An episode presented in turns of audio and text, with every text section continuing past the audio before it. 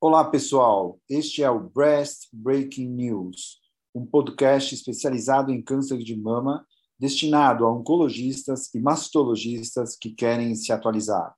Toda semana, eu, Silvio Bromberg, mastologista titular do Centro de Oncologia do Hospital Israelita Albert Einstein e da BP Mirante, e o Dr. Daniel Jimenez, oncologista clínico da rede Oncoclínicas, iremos discutir artigos que foram destaque nas principais publicações médico-científicas sobre câncer de mama. Acompanhe no Onconews. Fala, Daniel, mais uma semana aí com o BBN aqui, explodindo com novas notícias mamárias, né?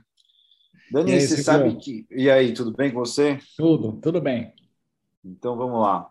Dani, você sabe que os tumores HER2 positivo abaixo de 5 milímetros foram praticamente excluídos dos estudos iniciais fase 3 com o trastuzumab adjuvante. E ainda até hoje fica uma questão sobre a necessidade de terapia sistêmica com trastuzumab para esses casos. Além do mais, o próprio NCCN sugere prescrever tratamento anti-HER para quando o tumor HER2 positivo é somente maior que 5 milímetros. Está escrito lá. Dani, fala a verdade. Você prescreve anti-HER para tumor menor que 5 milímetros? Esse é um tema difícil, por causa que sempre cai nas nossas reuniões de tumor board o que, que fazer. Às vezes, uma paciente super jovem, com um tumor de 4 milímetros, vamos supor, ou até os próprios 5 milímetros, e sempre tem alguém que levanta fala, ah, mas eu tenho uma paciente que acabou evoluindo, e, mas é um tema difícil, bem complicado, e a indicação, pelo menos nos guidelines, não tem. Né? A gente tem uma resistência grande. Você sabe, Dani, que quando a gente vê na, na literatura, os oncologistas, na maioria que prescrevem, que nem você está falando, é, terapia anti-HER para tumor menor que 5, geralmente eles fazem quando a paciente é jovem, quando é HER2 puro, quando é alto grau tumoral, ou então são tumores que têm presença de invasão linfovascular. Isso. Ou axilar positiva, claro, né? Então, é, então, se a gente for ver mesmo, os poucos estudos que englobaram tumor RET menor que 5 milímetros, a gente vai ver que a literatura é muito controversa. Se a gente pegar nas poucas séries que englobaram e discriminaram esses tumores abaixo de 5 milímetros, a gente tem alguns estudos que é a favor da terapia anti-HER e uns que são contra, ou seja, não deixando claro para a gente o que é melhor. Então, por exemplo, a favor, tem um estudo que acho que é mais clássico, é um estudo holandês, que tinha até então uma casuística grande de 350 pacientes T1A, que usaram anti-HER contra 30 que não usaram. E eles viram em oito anos de, de segmento que a sobrevida global foi 15% melhor para as pacientes que tinham tumor até 5 milímetros e que usaram sim o trastuzumab.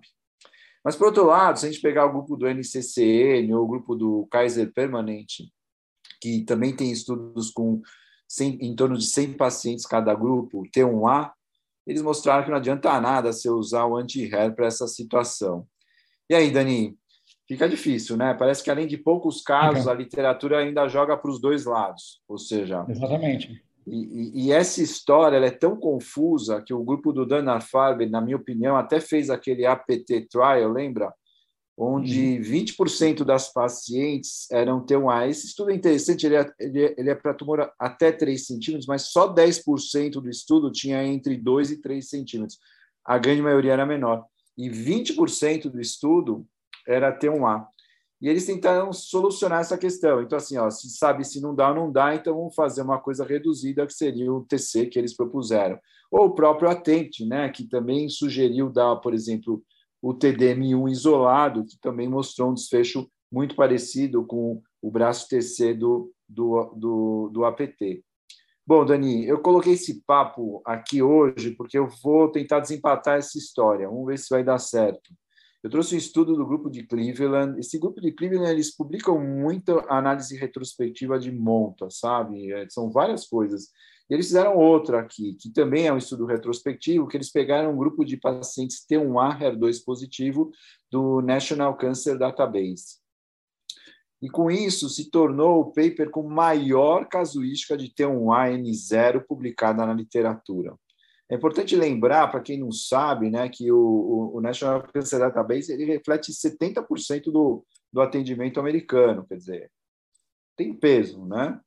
Não tem todas as informações, mas as informações de sobrevida tem. Enfim, eles selecionaram essas pacientes estadiadas pela sétima edição do TNM, isso é importante, que receberam cirurgia entre 2004 e 2017 e que usaram ou não é, somente trastuzumab e quimioterapia adjuvante e analisaram a sobrevida global dessas pacientes em uma tomada de cerca de cinco anos. Eles calcularam e analisaram essa sobrevida global através de uma análise estratificada multivariada de regressão Cox, e para controlar os fatores que confundem, né, eles utilizaram uma análise de risco proporcional Cox também. E aí fizeram um match de propensão um para um entre quem usou trastuzumab e quem não usou. Então, eles conseguiram, então, um número magnífico de 9 mil pacientes. É bastante. É o maior número que, da literatura para ter um ano, eles estão batendo o recorde. Ou seja, 4 mil recebeu só terapia local, que é cirurgia e rádio, e 5 mil recebeu além da terapia local, recebeu químio com terapia anti-RE. Os, os, fatores clínicos foram independentemente associados ao recebimento da terapia com quimioterapia anti-RE e viram que as pacientes receberam o tratamento sistêmico, né, e o trastuzumab, e eram, e eram aquelas que tinham tumores moderadamente, moderadamente diferenciados ou indiferenciados, e as que tinham também invasão linfovascular. E quando eles botam o odds ratio aí, vai de duas a três vezes e meia a mais prescrição da terapia sistêmica com trastuzumab, por exemplo, para quem tinha a invasão linfovascular. Assim, após a análise da sobrevida global, é, com um cálculo para cerca de 3, 5 anos, eles observaram que as pacientes com câncer de mama PT1A N0, M0, HER2 positivo têm uma probabilidade de ter doença micrometastática oculta muito baixa e que, portanto, o tratamento anti-HER com quimioterapia adjuvante não tem um impacto significativo em melhorar os resultados clínicos. Além do que, a terapia local definitiva alcança, nesse grupo, é, o, o, seu objetivo de dar um desfecho tão bom quanto quem tratou com o trastuzumab, e dizendo, então, que essas pacientes T1A não merecem ser tratadas com terapia anti-HER. É, bom, é importante colocar aqui né, que eles não estão falando do TDM1 nessa colocação. Todo, toda a análise foi do trastuzumab puro e também nem do pertuzumab. Dani, me fala, você acha que esse estudo vai mudar a tua prática clínica? O que, que você achou do estudo? Dá um, uns comentários aí. Eu achei um estudo excelente, porque, assim, é, dados de vida real são, são interessantes, sabe? E ainda mais nesse quesito que eu acho que ninguém teria como fazer uma randomização, eu sei, qual que é o interesse? Então, dificilmente alguém, alguma instituição grande faria um estudo tão caro para responder uma pergunta que, no meu entendimento, é, é, importantíssima, até porque o estudo que eu vou apresentar casa geral, realmente com essa situação. Né? De, de, assim, olha o efeito tóxico que você está fazendo diante de um benefício que pode ser, ou e nesse caso é super duvidoso. Né? Porque, olha, os dados de sobrevida são muito bons. E, e assim, é, se a gente tivesse, por exemplo, 90 versus 91%, você fala, ah, então é, cabe aí algo mais potente que de repente pudesse ultrapassar. Mas não, é 97,98 é versus 98. É, é, é, pau a pau. Não tem mais como, não tem 110%. Entendeu? Então, dificilmente o, alguém vai falar, não, então faltou uma terapia mais potente. Para quê? Para chegar a 100%?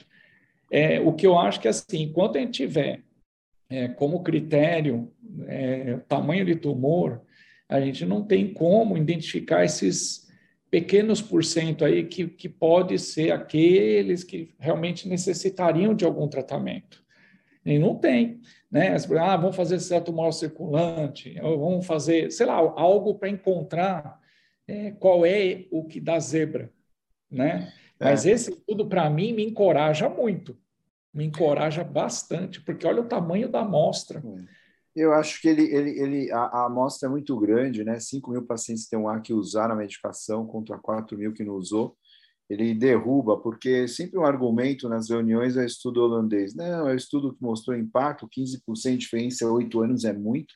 Tudo bem, aquele deu 5, né? Foi a mediana, mas talvez precisasse mais tempo, mas eram pacientes HER2 pura, então, assim, eu acho que, é, de novo, talvez coloca mesmo uma necessidade da gente repensar é claro que sempre vão ter as individualidades, né, as individualizações de cada caso e o medo da gente de não estar tá, de estar tá subtratando uma paciente, né, principalmente uma paciente jovem tal, que é como você falou que sempre dá as confusões nas reuniões.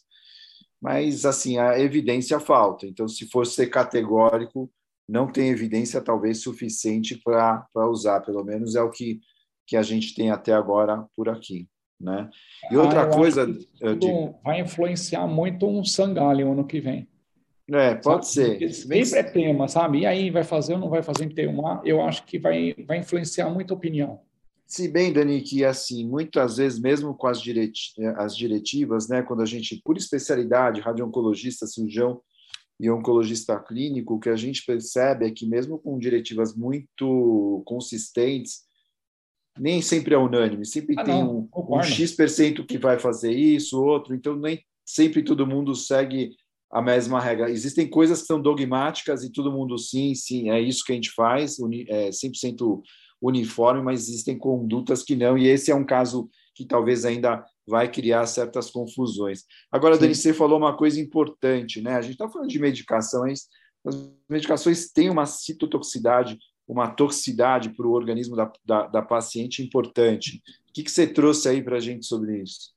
Então, foi, foi oportuno, né? Porque assim, né, quando a gente estabelece um, um tratamento sistêmico, adjuvante, eventualmente a radioterapia também, que entra na história, é, você pode ter efeitos a longo prazo que pode ser é, decorrentes do que você acabou expondo para paciente no tratamento adjuvante. Então, esse estudo agora do JCO, do risco de doença cardiovascular em mulheres com ou sem câncer de mama, é, o, o, estudo chama Pathways Heart Study, e é do, da, da, de uma instituição da Califórnia, no, chama Kaiser, Kaiser é, Permanente Northern California. E foi um estudo populacional muito bem feito, de caso controle, e para cada caso eram cinco controles, e, a casuística era enorme também. Então, de 2005 a 2013, esse grupo conseguiu recrutar 13.600 pacientes que fizeram, tinham câncer de mama, que fizeram o tratamento ou é, químio, ou quimio-rádio, ou só endócrino, ou só químio, ou trastuzumab, que eles estavam focando muito na cardiotoxicidade. E o grupo controle é, foi muito cuidadoso, porque eles pegaram uma casuística anterior a esse período. Né? Foi de 1906 até 1991. E aí eu fiquei pensando, vai ver por quê? Né? Eles resolveram pegar uma casuística dessa. Talvez porque eles queriam ter certeza que essa mulher não desenvolveria câncer de mama em momento algum da vida dela. Pelo menos é isso que eu imaginei. Eu não encontrei a justificativa, mas eu achei bem interessante. Eles conseguiram pegar 68 mil pacientes que não tiveram câncer de mama Aí eles parearam pela idade, raça, etnia, e aí eles conseguiram é, meio que também parametrizar por alguns critérios de risco cardiovascular. Mas antes disso, a químio foram 6.700 pacientes, radioterapia 9.500 e endocrinoterapia foi 7 mil, mais ou menos 7 mil pacientes. Agora, com relação índice massa corpórea, diabetes, hipertensão, em dislipidemia, os históricos, ah, só hipertensão que deu um pouco de diferença. Tá? Então, o grupo de químio teve 33% das pacientes eram hipertensas, e tanto no grupo controle, rádio e endocrinoterapia, girou em torno de 40 até 45. Então, foi esse o único viés tá? que a gente ficou, que, que poderia influenciar. Agora, com relação aos grupos de químio, separou um grupo só antraciclina, outro grupo antraciclina HER2 e um outro grupo HER2 sem antraciclina, tipo um pactaxel com Herceptin, e um grupo sem antraciclina e sem taxano, por exemplo, um TC para os tumores luminais, né? E aí, em termos de, já vou direto na análise multivariada, o que foi interessante foi o seguinte: para falência cardíaca ou é, uma, um, quadro de cardiomiopatia futura, o, o, os grupos que receberam antraciclina ou é, trastuzumab, ou os dois, né, tipo um ACTH, todos eles tiveram um risco maior de cardiotoxicidade no futuro. Tá? Girou, assim, só antraciclina, uma hazard de 1,8, a, a hazard de antraciclina e taxano, ou seja, o, o tradicional ACTH, foi 3,6, praticamente o dobro. É, muito. E só trastuzumab, que aí foi até interessante para fazer qual que é o peso do trastuzumab, também pesou, foi 2,5 a hazard. Tudo estatisticamente significativo. Mas os números não são muito elevados, é em torno de 4%, 4,4%, o risco em 10 anos dessa paciente desenvolver, mas não é zero. Né? Agora, a radioterapia também teve risco, tá? É engraçado que eles colocaram radioterapia só do lado esquerdo e qualquer lado, mas deu 1,5 para o lado esquerdo e a hazard 1,38 para qualquer lado, da, ou seja, lado direito ou lado esquerdo. Inibidor de aromatase também deu risco de cardiopatia. Tá? Não foi só. Depois eu vou quanto, falar de. Quanto deu? Infarto. Deu 1,3. É pouco. Né? Uma hazard de 0,7, 1,07 até 1,6, mas deu. Talvez até por um efeito indireto, dessa paciente infartar, e depois seria assim, uma coisa indireta. E a M foi reservado ao uso de inibidor de aromatase, tá? que deu 1,29, foi 1,07 até 1,55 a hazard né, mas os outros, os outros procedimentos de tratamento adjuvante não teve é, efeito com relação ao infarto. É, e a arritmia, o grupo A teve 1,54, que é só antraciclina, é, antraciclina contra suzumab dobrou quase, foi 2,57, e inibidor de aromatase, talvez por efeito indireto, também deu. Né? Então, ou seja, inibidor de aromatase não é tão simples. Né? E, de modo geral, a mortalidade por todas as causas é, associada a risco cardiovascular foi aumentado. Tá? Então, a ideia do estudo, assim, ó, ele reforça, é uma amostra populacional enorme, então já tiveram outros estudos pequenos, assim como no seu paper também, a gente, acho que até nem tinha combinado direito, mas foram dois estudos enormes populacionais, e que atende por essas necessidades. Primeiro, ó, toma cuidado com o que você vai fazer, e mais importante, ó, tudo bem, tem indicação mesmo? Então, é, cuida bem dessa paciente depois. Envolve um cardiologista, trabalha muito perda de peso, cuidados de. que é o que a gente tem, né, para tentar interferir nesse evento no futuro. São pessoas que não tinham nada no coração e que evoluíram de um jeito. E que evoluíram. É, quem é, teve é. também era excluído da análise, né? Quem já tinha alguma, já algum tinha. evento. Então foi um estudo forte, bem forte. Você acha que isso. Mas, na verdade, todo oncologista faz uma análise cardíaca antes de prescrever. Acho que isso é, é, isso é, é, é normal. Não, isso é né? é rotina. O, o Mas... que é interessante é que foi o, o, risco acumulado em 10 anos, né? Ou Mas... seja, bem lá na frente, né? Mas a gente não faz análise apurada para dar inibidor de aromatase. Então, pois é. Você solta mais mais desencanadamente. então, assim. Eu, pessoalmente, eu não é tem tanto pelo risco cardíaco, que agora também me, me abriu mais meu olho ainda. Eu já é. sabia dessa informação, mas eu não, não tinha assimilado muito, mas agora preocupou mais ainda. Tem eu gosto muito desse o, tem, tem que controlar muito o, o, o colesterol. Tem que ficar muito etc. atento, sabe, é. para dislipidemia. Exato. É, é, e, e, sempre enaltecer assim, olha, precisa de fazer atividade física esportiva. Eu sei que não é fácil para muitas pessoas. Muito bom, Dani. Acho que esse... É, não é bom. Enfim, o ideal sempre a gente tem que falar, né? Se vai seguir uhum. ou não, a gente sugere que siga. Enfim, Dani, acho que é, o recado está dado essa semana.